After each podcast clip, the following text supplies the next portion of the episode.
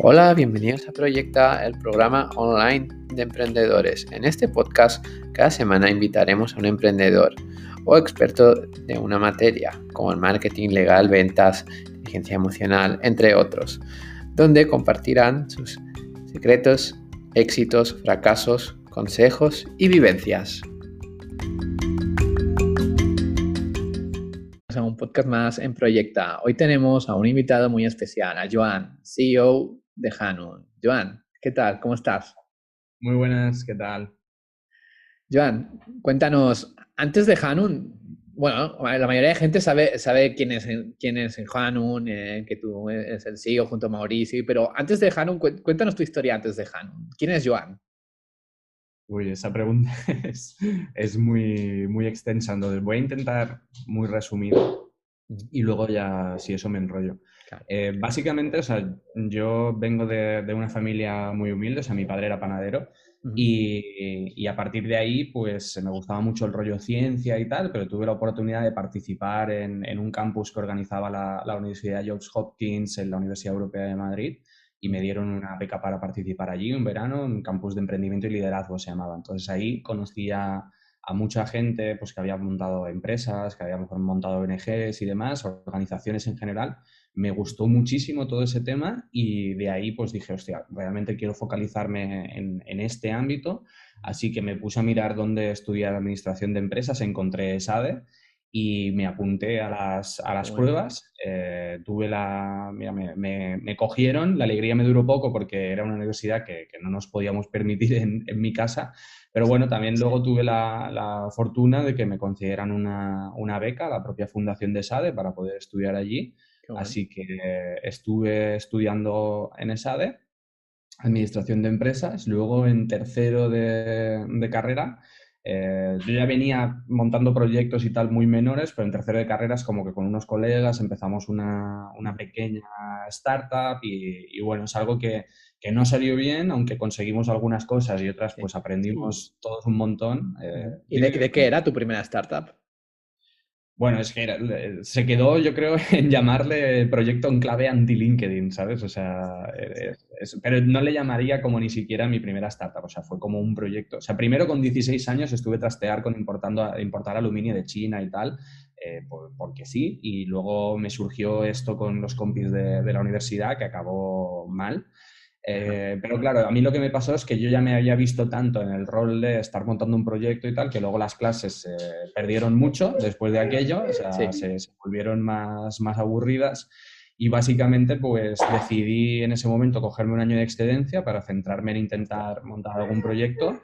Eh, carrera, eh, decido cogerme la excedencia y entonces ahí, pues eh, me apetece meterme en, en más temas de, de emprendimiento una de las cosas que vi que me faltaba para, para poder arrancar negocios con, con, pocos recursos era básicamente saber programar. Entonces, lo primero que hice al dejar la carrera fue ponerme a aprender a, a programar para poder, pues por mí mismo, montar MVPs de ideas que tuviera sin necesidad de recurrir a inversión con un PowerPoint, ¿no? Bueno. Entonces, básicamente, pues me pongo a aprender a programar eh, y a raíz de ahí, pues empiezo a desarrollar un proyecto eh, que justo es lo que me llevó a aprender a programar, que era una plataforma de crowdsourcing, se llamaba Solucioneo, algún esqueleto hay por ahí por, por internet si buscáis. Y, y, básicamente pues empiezo a montar ese proyecto, eh, me tiro como... ¿Y, ¿Y, de qué era, Joan, el proyecto? Era una plataforma de crowdsourcing, o sea, típica plataforma ah, eh, tipo Elance, eh, donde los, eh, las empresas pueden publicar una necesidad que tienen, los profesionales pueden apuntarse y hay un match entre necesidades de empresas y y soluciones de profesionales, ¿no? Entonces, eso, el proyecto me tiré nueve meses desarrollándolo porque era un, no, no tenía ni idea, entonces monté un MVP muy básico, Ajá. empezó a funcionar, tuvimos algunos primeros clientes y tal, entonces me llamaron para, para presentar el proyecto en, en Madrid, eh, para una historia, y claro, yo allí lo que me pasó fue que antes que yo presentara mi proyecto, presentó Actuable, que luego fue comprada por Change.org, que, la presentaba Francisco Polo, siempre cuento eso. Y claro, su nivel de presentación y de conocimiento, el estado del proyecto y tal, estaba aquí y lo que yo fui a presentar pues estaba, era una birria comparado con aquello. Entonces me deprimí mucho, eh, pero bueno, aprendí un montón, me di cuenta de que había gente ahí fuera que sabía muchísimo más de montar empresas de lo que yo solo en mi casa había podido aprender y veía que no había como una red real, en aquel momento hablamos de hace 10 años, donde realmente se compartiera información sobre cómo montar una empresa, conocimientos eh, relacionados, etcétera, etcétera. Así que con mi hermana eh, detectamos un modelo de negocio en Estados Unidos que se llamaba Startup Bus, que se dedicaban a coger un autobús, meter a emprendedores dentro y hacer rutas por todo Estados Unidos para conectar a emprendedores entre ellos y también con mentores, con inversores, darle exposición en medios a lo que era un emprendedor y nos decidimos a replicar ese modelo. O sea, me preguntes por qué, pero montamos un blog, lo empezamos a montar. En cuestión de semanas ya nos habían contactado para colaborar de toda España. Al final salió la, la ruta a nivel Claro, lo que nos pasó es que lo íbamos a montar a nivel nacional, pero justo nos contactaron los de Estados Unidos diciendo, oye, que justo nos queremos expandir a Europa, veo que estáis haciendo algo que nos encaja muy bien, ¿por qué no lo hacemos juntos? Entonces nos fusionamos con la empresa americana, empezamos a hacer Startup Bus en toda Europa y lo, yo estuve dos años, el segundo año liderando Startup Bus eh, en cuanto a levantar patrocinios y tal a nivel europeo. La verdad que funcionó súper bien, o sea, de las mejores experiencias que he hecho que por desgracia ahora no se está haciendo en España, pero en el resto de Europa sí que ahora con el COVID se ha parado, pero cada año se hace la competición. Recomiendo muchísimo a la gente participar en Startup Bus en una de las rutas, sea aquí o en Estados Unidos, ahora está en Latinoamérica, está en, África también. Entonces, eso muy guay, una de las mejores experiencias. Ahí conozco a mi socio, eh, empezamos a montar eh, el que sería luego mi socio.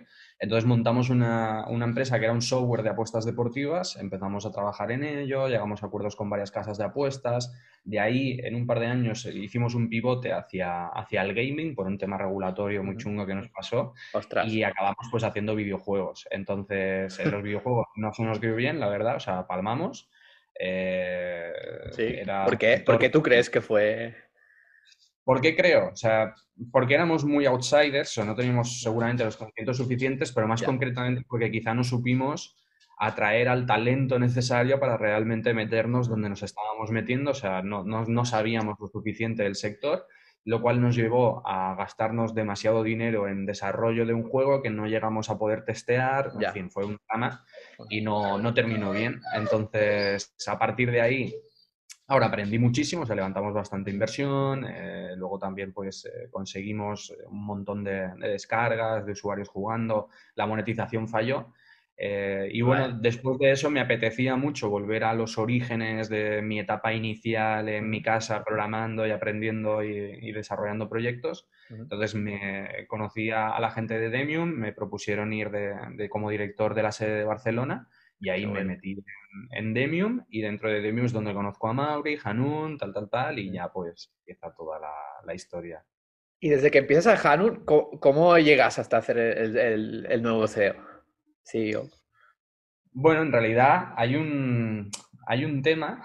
Eh, o sea, yo siempre he sido el CEO de. O sea, llevo 10 años montando proyectos y siempre he sido CEO, no de Hanun, ¿eh? pero de, todos los proyectos que yo ah, había montado previamente. Entonces, cuando entro en, en Hanun con Mauri y tal, pues eh, lo hablamos, ¿no? En plan, oye, ¿cuál es el rol y demás? Y yo, pues principalmente, o sea, Mauri sí que me propuso desde el principio, en plan, oye, nos ponemos los dos como CEOs y no sé qué y tal, pero yo sinceramente también, o sea, yo ponía mucho en valor, pues, lo, pues el rol que había tenido Mauri en, la creación de la empresa y en, llegar hasta la etapa en la que estaba cuando yo le, le conozco y demás, para mí tenía muchísimo valor y de alguna manera me sentía también al entrar como un outsider, ¿no? Entonces, en ese momento también no teníamos un equipo operativo fuerte y veía que, era importante cubrir esa área y centrarme ahí, así que entro como CEO, como cofundador con él y, mm. y esa, área más. Luego, pues el devenir del negocio pues hace que, que, con el tiempo sigamos hablando Maurillo y al final llegue un punto donde digamos, oye, igual tiene más sentido, eh, porque en la práctica quizá ya estoy siendo yo más CEO y, ¿sabes? pero en, un sentido muy financiero, legal, de inversión, etcétera, etcétera, ¿no? Y él, pues por otro lado, también es, mucho más, eh, se lo pasa mucho mejor y, él también aporta mucho valor en la parte más de, pues, de creación de marca, de catálogo de producto, de, de, cultura de la empresa, visión. Entonces, bueno, pues decidimos renombrarnos, aunque seguimos haciendo más o menos los dos lo mismo que yo entré, o sea, tampoco ha habido un cambio de funciones, una entrega de sido, Sí, ha sido más el nombre, ¿no? Más que nada. Era más un tema de naming, sí, porque seguimos eh, más o menos repartiéndonos el curro igual que, cuando yo entré, o sea que... ¿Y, qué, Joan, qué crees que te, que te motivó a aprender? Volviendo un poco. Bueno, yo desde el principio, o sea, yo desde muy pequeño he, sufrido de aburrimiento, o sea, que es algo que a veces entender, pero yo he sufrido mucho de, aburrimiento. O sea, me aburría en, en, la escuela de pequeñito, me aburría en, en, la ESO, me aburría en bachillerato, me seguía aburriendo en la universidad y por fin, cuando empecé a montar mi primer proyecto, es cuando me dejé de aburrir por primera vez en muchísimos tiempos. O sea, de hecho, no me he vuelto a aburrir nunca más en 10 años, ¿no? Entonces, para mí el haber dejado atrás el aburrimiento ha sido lo que realmente me ha marcado y es lo que me, en cuanto probé esa droga, entre comillas, que ya hizo que nunca más tuviera momentos de, ay, es que no sé qué hacer, es que me aburro, es que tal, porque me pasaba muchísimo. Eh, pues desde que empecé a emprender ya nunca, nevermore me he aburrido, o sea, son retos constantes todos los días y, y eso para mí ha sido la, la, clave, aparte de luego ya pues temas de, de querer generar un impacto en, en la sociedad, querer, querer hacer cosas bien, querer generar empleo de calidad y, muchas cosas más, ¿no? Pero el origen egoísta mío era me aburro y quiero hacer algo. Entonces, claro. Para mí fue como, oye, es que encontré lo que quería hacer en la vida eh, y cuando uno encuentra eso, pues oye, es una maravilla, la verdad. Y ahora entiendo más que son más ya propósitos, ¿no? Que te propones retos y propósitos, ¿no? Como empleo de calidad, eh, sostenibilidad, ¿no? Sí, yo también vengo de una familia donde lo sufrí, lo que, los empleos que hay por ahí, ¿no? Pues a través de padre y demás. Y, bueno, pues de alguna manera, pues en el impacto que yo pueda generar para que al menos la gente que trabaje conmigo no viva lo que en mi casa vivimos, eh, pues creo que, es casi mi, bueno, casi no, es mi responsabilidad hacer las cosas por lo mejor que yo sepa para, para, eso, para generar un impacto positivo. Y, básicamente lo que más me motiva a mí es, eso, ¿no? O sea, es un tema de, satisfacción, de realización personal, que, va contra ese aburrimiento que he vivido durante mucho tiempo, retos constantes y en un trasfondo, eh, pues intentar que no solo sea algo egoísta mío de que bien me lo paso, sino que intentemos hacer algo positivo por, la gente, ¿no? Ya que lo hacemos. yo creo que es, es una responsabilidad del empresario, que es una figura que está mal vista en muchas ocasiones. Eh, de hecho, tengo muchas conversaciones con colegas que evidentemente no son empresarios, eh, pero bueno, yo también quiero creer y, entiendo eh, la fama, porque también se hace cara de barbaridad, que, es que la entiendo perfectamente, pero bueno, yo creo que hay también un colectivo de, nosotros que creo que es más importante de lo que parece, pero que hay casos sonados que al final pues manchan la imagen, ¿no? O puede pasar en otros contextos como la política o la iglesia, ¿no? O sea, por no meterme en jardines, pero pero creo que también pasa ese tipo de cosas. Sí, y cuando más creces y tienes una cagada, pues más, más, más se verá enfocado. Puedo poner muchos ejemplos de gente que veo crecer y se convierten en diana de francotiradores. O sea, sí. Yo por eso intento. Por, ejemplo, Globo, ¿no? a poner ese ejemplo. O sea, para por ejemplo. Oscar publique en LinkedIn y le comenten 50 personas. O sea, que luego hay mucha gente que lo valora y tal, y, pero muchas veces he visto posts suyos en LinkedIn o en Twitter y tal que lo llevan a la palestra y es como, oye, puedes estar de acuerdo o no con el modelo de relación laboral que tienen. Yo, por ejemplo, en mi caso, no estoy de acuerdo, o sea, creo que, se puede hacer diferente, creo que lo están trabajando, pero bueno, que también a día de hoy la regulación es la que es y tal, y, pero bueno, lo están consiguiendo hacer, ¿no? Entonces, para mí es súper respetable yo, yo aplaudo a él como emprendedor, me quito el sombrero mil veces. Sobre todo yo creo que es un tema de, oye, respeto máximo. De hecho, mira, yo soy súper heavy user de Globo, sí, un completo de Globo. Mis respetos máximos para Oscar. Y, sí. Y yo creo que es eso, ¿no? Que él también, yo conozco gente que trabaja en Globo y la cultura que tienen es muy chula y tal, entonces porque también se han encontrado con una regulación que no les facilita. Sí, Es que ha tenido una idea tan disruptiva que no había ni leyes, entonces. Sí, a ver, yo eso. he vivido tener una idea tan disruptiva que no había ni leyes, pero mi resolución, pues en lugar de poder aguantar durante mucho tiempo y tal, pues a mí mm. me llegó Ministerio de Hacienda y me dijo, usted esto que hace no lo puede hacer, tienes 10 días para cerrar el negocio. Ostras. Y, te expones a una sanción de 4 millones de euros, punto. No, no tuve oportunidad de, defender nada, ¿sabes? Entonces, bueno, mal jugado por mi parte. Ya. Eh, pero a veces esas batallas son game over, a veces no tienes tanta opción para ir. Pero en Globo, mira, se han hecho lo suficientemente grandes mm. antes de que pete todo y han sabido defender muy bien legalmente el modelo y irlo trabajando Y yo creo que a día de hoy tienen fuerza como para hacer lobby, hacer presión y, intentar afectar en la... Al final es algo que la gente lo consume, los riders trabajan. Pues ahora, ¿qué hay que mejorar? Sí. Sí. Eh, sí, sí, sí. Y bueno, Joan, ¿qué es Hanum para ti? cuéntale a la gente que no conoce vuestra marca. A ver, básicamente en, en lo que queremos hacer es eh, cambiar el, sector de los muebles y la decoración hacia, hacia un sector que sea mucho más sostenible y mucho más responsable con el, con el medio ambiente y con la sociedad. Entonces, eso lo hacemos básicamente a través de la, de la producción, a través de una red de proveedores, de, que son proveedores artesanos y locales, eh, que tienen empleos de calidad, etcétera, etcétera. Luego podemos entrar más, pero la producción de piezas, de muebles y decoración que se hacen artesanalmente, se hacen con materiales ecológicos eh, de origen sostenible, certificados, y luego nosotros pues tenemos una marca que se dedica a comercializar todos esos productos, pues dando una, haciendo un marketing conjunto, una atención al cliente centralizada, etcétera, etcétera. Entonces, para mí eso es, eso es Hanun. Que nunca sabremos si se llama Hanun o Hanun. Eh, que no vayamos al pueblo de África del que es originario, eh, no, no, lo sabremos. sí, venía. ¿De dónde viene el naming de, de Hanun? Significa mano en un, en un dialecto de África. Ah, qué bueno. Qué bueno, qué y bueno. hasta que no vayamos allí a escuchar a un nativo decir la palabra mano en su idioma, no sabremos si es Hanun o Hanun. O sea, nosotros mismos dentro de la empresa hay gente que le llama Hanun, gente que le llama Hanun. Ostras, hay, un debate interno, ¿no? Hay. Debate, debate. O sea, Mauri tiene muchas ganas de irse al pueblo de África a saberlo. Sí, sí. Es, buen contenido, ¿no? ir, al pueblo. Podéis hacer ahí un storytelling. No te creas que no está, no te creas que Mauri no lo tiene en su roadmap. sí, imagino. Quiere sortear, un, quiere sortear un viaje para que unos clientes vayan allí al pueblo. Bueno, en fin, eh, él ya sabéis que monta sus,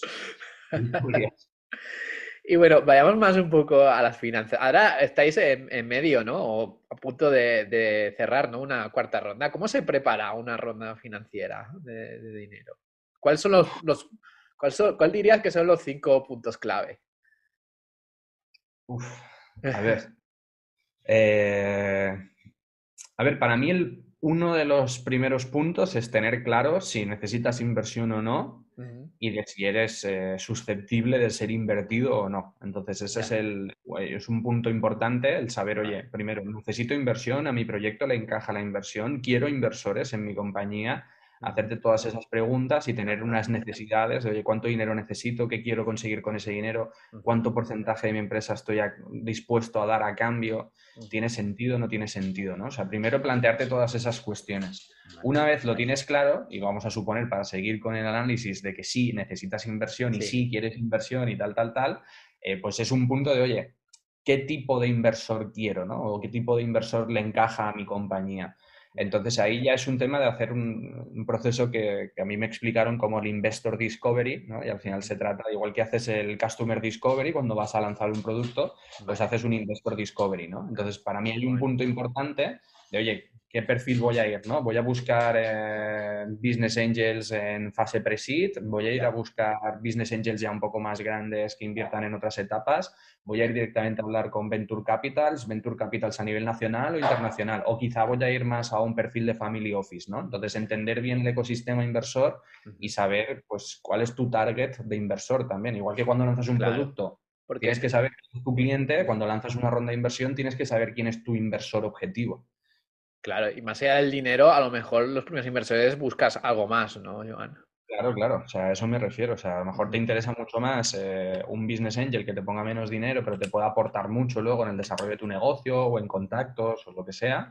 O a lo mejor buscas un inversor puramente financiero porque tú eres un súper experto en el sector. O sea, eso no. Normalmente las, las primeras los primeros euros suelen venir más de, business angels, o sea, para ser realistas. O sea, conozco a poca gente que lo primero que ha hecho es levantar una ronda con VC y normalmente si eso ha sido así es porque es gente que, ya viene de un track record de haber vendido una, dos o tres empresas. Entonces la captación se facilita mucho, el track record es importante a la hora de, de conseguir inversión. Entonces, digamos que ya sabes que quieres inversión y que ya has identificado cuál es tu perfil de inversor ideal, ¿no? Entonces, luego para mí viene otro momento, voy a intentar hacer cinco fases, pero estoy improvisando, porque esto no me lo he Sí, sí, sí. Entonces, luego viene un momento que para mí es el momento termómetro, que yo le llamo, ¿sabes? que es, dado que sí, es ver cómo está el estado de la cuestión, ¿no? Empezar a hablar con algunos inversores muy concretos y empezar a hacer como una prueba piloto de, oye, voy a ir con, esta información y voy a tantear a unos cuantos, eh, a pocos eh, inversores y de distintos grupos normalmente para acabar de hacerte la idea de cuál es el que más te puede encajar, si hay interés por tu proyecto. O sea, yo siempre le digo en plan, oye, si eres eh, el guapo o la guapa del baile o, te vas a quedar en la esquina sentado porque nadie te va a invitar a venir a bailar, ¿no? Entonces, eso se ve rápido si la gente está hot o no. Aquí hay una cosa que a mí me ha pasado mucho, es que yo, pues, eh, hace más años era mucho más flipado, entonces cuando un inversor contestaba un email, yo ya estaba en plan, uy, este quiere entrar. Este ya, ya has enamorado, ¿no? Es, es como un, poco... las etapas son mucho más complicadas. Entonces vendría un cuarto momento que quizás es incluso antes del tercero que he dicho, que es preparar toda la documentación. Mm. Y para eso, pues lo habitual es tener al menos un deck donde presentes la empresa y tal. Hay un montón de guías para hacerlo. ¿Y, qué es lo que más te piden los inversores? Normalmente en tu caso.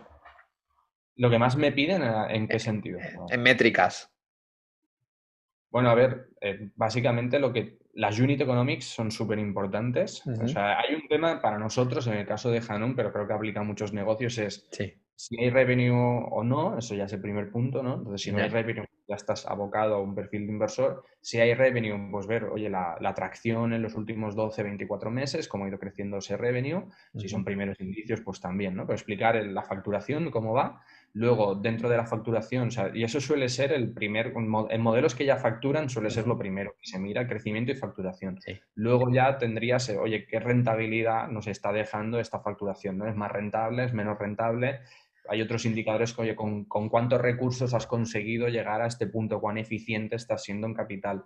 Y luego hay otro punto que son las unit economics en sí, ¿no? que ya no es tanto de he facturado 10.000 euros y me he gastado 6.000 en costes operativos y 3.000 en no sé qué y pago 2.000 de nóminas, sino que es más un tema de, oye, por cada pedido o por cada cliente, cuánto de media invierto en marketing, cuánto se gasta de media, durante cuánto tiempo, con qué margen medio porque eso te permite entender mucho mejor la escalabilidad del modelo, ¿no? Entonces, ese famoso CAC versus Lifetime Value es súper importante tenerlo muy bien, muy bien trabajado y comprendido incluso para ti, para saber realmente si, estás teniendo un crecimiento sano o un crecimiento que es insostenible, ¿no? Que te va a generar mucha toma de caja. Muy importante este, este punto, que no solo para inversores, sino para ti, ¿no? Pues para ver para ver la escalabilidad y todo lo que tú dices. De hecho, yo siempre recomiendo tomárselo así, o sea, porque si tú te tomas, que yo conozco mucha gente y lo he comentado con muchos colegas, si tú te tomas el tema de la inversión como, hostia, qué palo, que el inversor me ha pedido esto, que tal, tal, tal, vas muy mal. Es decir, seguramente igual no es ni un trabajo bueno para ti. O sea, yo también me lo intento tomar personalmente como, oye, voy a intentar aprender de cada pregunta que me haga un inversor, voy a intentar aplicarlo a mi negocio, darle vueltas realmente, que no sea algo como tú, el pesado del inversor que nos pide no sé cuánto, sino que, hostia, realmente tómatelo en serio y, que te aporte valor. Y luego ya viene la 5, que es, oye, con la documentación, que es el de, con el plan financiero, ya sé a quién voy, lo que quiero encontrar y no sé qué, pues ponerte a saco, hacer un proceso comercial, es un panel eh, te van a llegar, el 99% van a ser noes, a no ser que tengas mucha suerte, y los que sean síes, pues ya entrarás en otro proceso de pues, acabar de repasar, firmar un contrato, un pacto de socios, no sé qué, ya viene la fase post-ronda, eh, ¿no? bueno, post... Bueno, mm, está que lo dices tan rápido, qué importante que es, ¿eh, Joan, lo del pacto de socios. Es muy importante. De hecho, hay operaciones que se pueden caer por eso, o sea, y a veces, o sea, hay otra cosa que yo he hecho cedes, eh, o sea, el dinero te llama mucho y los inversores también lo saben y, es su, es su baza, ¿no? Pero oye, aquí tienes esta pasta y aquí tienes este contrato. Entonces es fácil caer en, ¿cuánto dinero? Voy a firmarlo ya, ¿no? pero luego... A veces la estás, la estás liando. Entonces, ya, luego lees la letra pequeña, ¿no?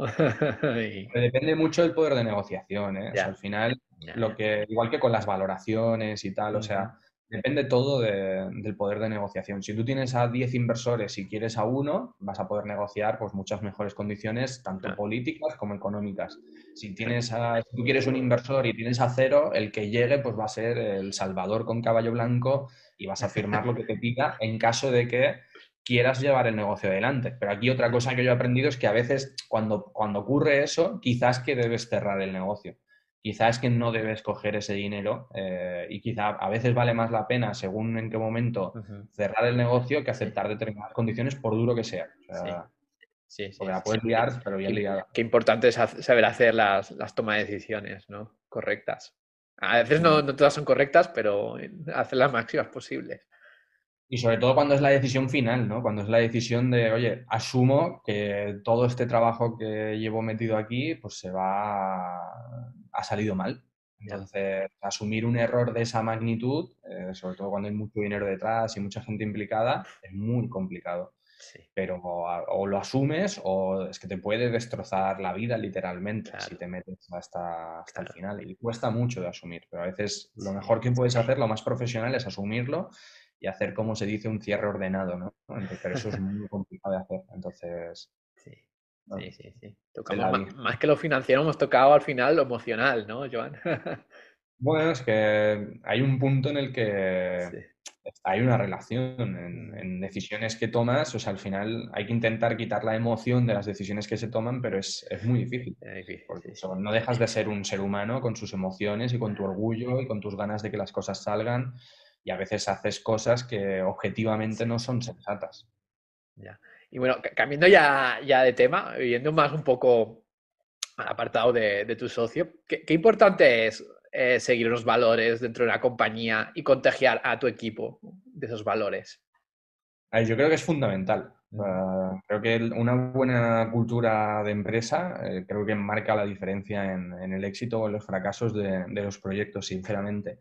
O sea, por un punto de que al final es muy importante que todo el mundo sepa por qué está aquí, o sea, por qué existe la empresa, cuál es la misión que tenemos en el mundo, qué es lo que queremos conseguir.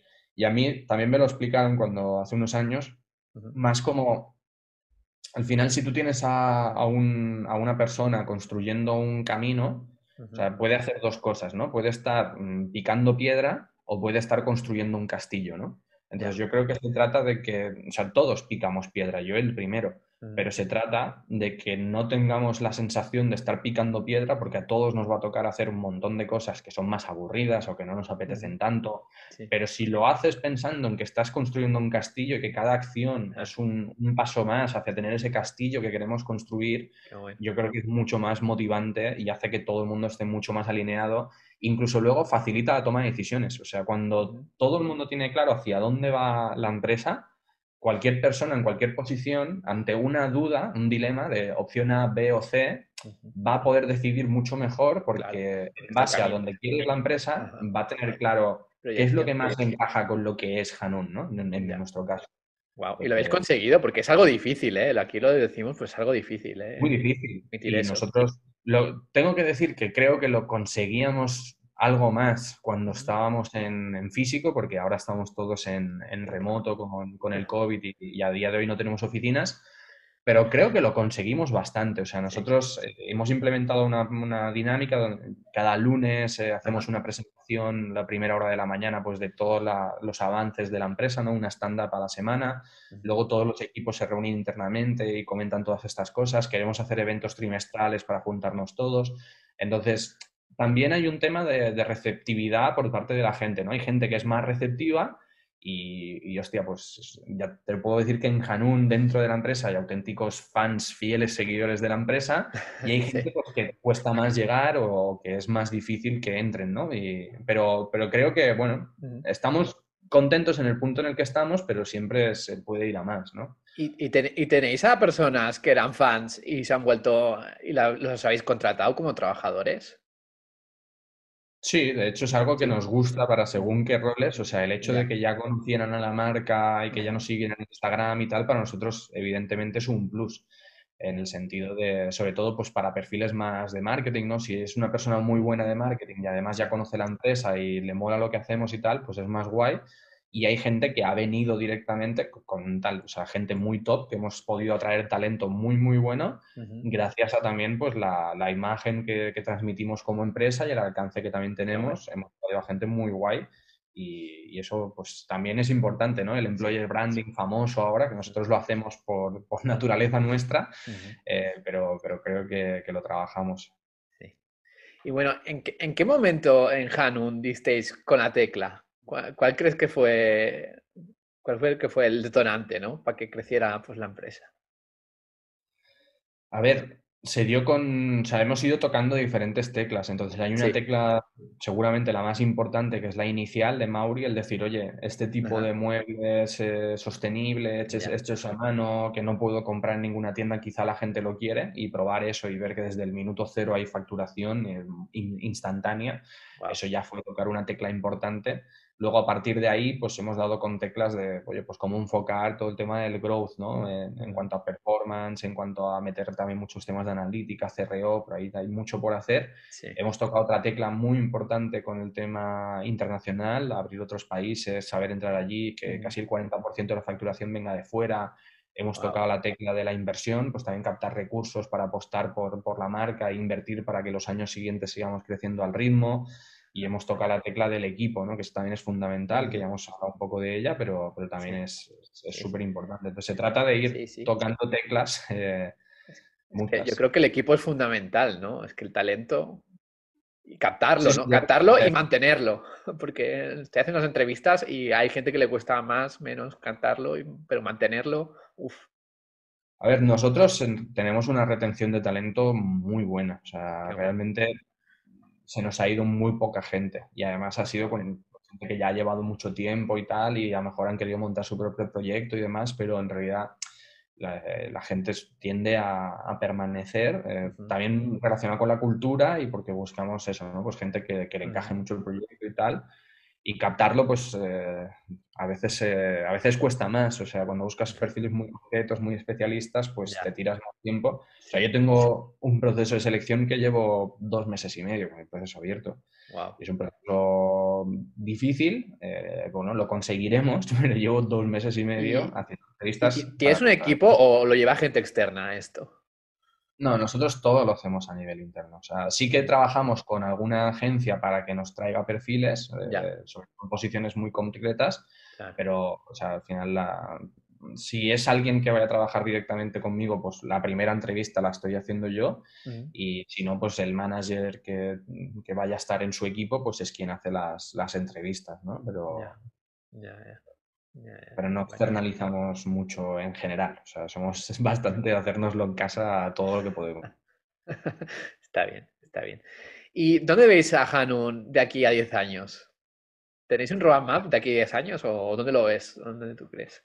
Sí, a ver, no tenemos, o sea, no tenemos planes muy definidos, en plan, o sea, sí que tenemos un plan financiero, cinco años y tal, mm. pero al más como visión, o sea, nosotros nos vemos como, como, referente dentro del, del, sector del mueble a nivel europeo, eh, habiendo creado, habiendo construido una marca eh, ya muy reconocida a nivel europeo, que haya permitido pues que ya una cuota del sector del mueble que es gigante, eh, pues se vea representada por, por, empresas como nosotros, donde ya tengamos eh, esa visibilidad de, muebles ecológicos, de muebles reciclables, de muebles con materiales reciclados, de muebles hechos a mano, donde las personas están en el país de origen, donde tienen calidad de vida, donde tienen buenas condiciones de trabajo. Entonces nosotros nos vemos ahí y luego tenemos un montón de, ideas más, o sea, para nosotros está todo por hacer.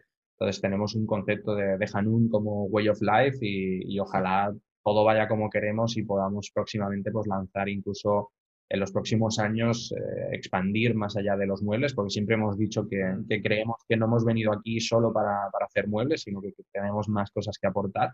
Entonces eso es algo que en el largo plazo ojalá podamos hacer. ¿Y sabéis, ¿y sabéis cuál será el, próximo que queréis tocar? ¿Se puede, se puede decir, no?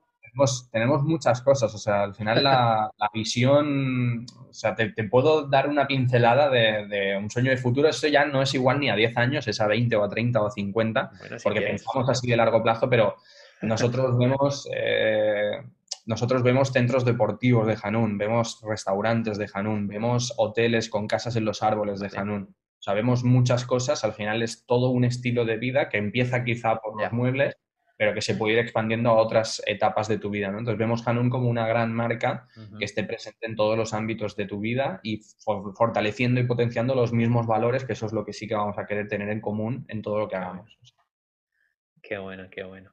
Bueno, Joan, ya última pregunta de cierre. ¿Qué recomiendas? ¿Un libro o un consejo? Si no eres mucho de leer libros. ¿Un consejo que quieras dar o un libro? A ver, Reconozco que no soy, o sea, últimamente estoy poco lector, pero me leí hace poco un libro que se lo habrá... Es que a Bata no me gusta dar consejos, o sea, espero no haberlo hecho, si lo he hecho, omitirlo, porque no soy nadie para dar consejos. Puedo explicar mi experiencia y cosas que a mí me han ido bien o mal, pero cero consejos. Entonces, eh, no, los, no atendáis a consejos, o sea, cada uno que haga lo que quiera. Aunque, sea algo racional. Mi consejo es que no sigáis consejos, que cada uno haga lo que quiera, porque al final los que triunfan es por justamente haber hecho las cosas diferentes, ¿no? Entonces, ojo con, ojo con los consejos. Eh, pero el, mi libro, al final, el último que me leí que me gustó bastante, o sea, estuvo, estuvo guay, me sorprendió para bien, porque es un libro muy trillado y tal, pero bueno, el de Five AM o sea, el club de las 5 de la mañana y tal, la verdad que me gustó el, el, enfoque que se le daba y tal, algunas cosillas pues no tanto, pero en general el, el, rollo está bien y creo que se pueden extraer cosas interesantes que no solo implica levantarse todos los días a las 5 de la mañana, eh, yo no lo hago, pero sí que desde que me leí el libro me despierto más pronto, pero no a las 5, a lo mejor me despierto a las 6 y media, ¿sabes? Pero, pero bueno, creo que está chulo que se pueden sacar algunas cosillas y tal. Y ese y el de Padre Rico, Padre Pobre son los últimos que me leí. ¿Y te, ¿Y te, cambia un poco el mindset de ti o, no? ¿O no? El de Five AM Club, pues sorprendentemente un poco, sí. O sea, me da por pensar en ese libro y no sé, al final es un tema más casi de confianza en uno mismo, ¿no? Y, y creértelo, pensamiento positivo y tal. O sea, yo creo que eso es ¿sabes? Tampoco me voy ahí en plan el libro este de la llave y todo este rollo, ¿no? De si tú quieres algo, el universo conspira, porque me han pasado demasiadas en la vida para creerme que esto realmente es así. Pero sí que hay un punto donde ahora, con, pues, eh, a las puertas de los 30, empiezo a pensar que, que, sí que hay un elemento de, oye, tomarse las cosas con optimismo y pensar que las cosas van a ir bien y tal, ayuda más que amargarse y pensar que todo va a ir mal y no sé qué, ¿no? Entonces, sé que no queda otro remedio, pues soy el primero que lo ha vivido, pero pero ¿qué es eso? ¿no? Ahora estoy un poco intentando estar en ese mood de va a salir bien y también pues, pues gracias a, un Mauri, que es el tío más optimista del planeta, que lo tengo al lado, y a un equipo que también me apoya mucho en eso y tal, en, en oye, estate fuerte, está yendo todo guay y tal. Entonces, bueno, eh, creerte las cosas es, es, el primer paso para que pasen. Luego no garantiza que el universo conspire que vayan a ocurrir, lo siento. Claro. De real life. me, ha, me, ha, gustado ese libro y me estoy intentando aplicar. Qué bueno, qué bueno, Joan. Bueno, Joan, antes de despedirnos, recuérdanos tus redes sociales, las de Hanun, las tuyas, ¿dónde podemos seguir, dónde podemos seguir a Hanun? Yo estoy en, en LinkedIn eh, exclusivamente porque en Instagram solo pongo chorradas de vez en cuando y, y no uso nada más. En Twitter no lo uso, o sea, no uso nada más. Entonces, en LinkedIn realmente es donde quizás estoy más activo y, y nada, pues soy Joan Álvarez, eh, tampoco tengo más misterio. Y a Hanun sí que recomiendo más que, que, lo sigáis, porque la verdad que en Instagram está bastante chulo el sí, contenido que ponemos y demás. Entonces es arroba HanunBCN en Instagram. Eh, y básicamente lo que recomiendo es eso y que le echéis un vistazo también a los muebles que, que hacemos en hanun.com, uh -huh. si os molan. Y, y, nada, lo de la campaña de crowdfunding creo que, que, ya habrá ocurrido cuando esto lo veáis. Entonces, espero que haya ido bien, pero no la recomiendo sí. porque espero que ya haya terminado. Así Nos que, enteraremos por tu LinkedIn. En mi LinkedIn podéis estar ahí actualizados. Eh, pues nada, muchas gracias a ti, tío, por haberme invitado. muchas gracias. Eh, recordar de seguir en nuestro, en nuestro podcast de Pro Proyecta Emprendedores. Así que muchas gracias, Joan, por pasarte por aquí y nos vemos la próxima, ¿no? Igualmente, hablamos. Venga, adiós. Un abrazo.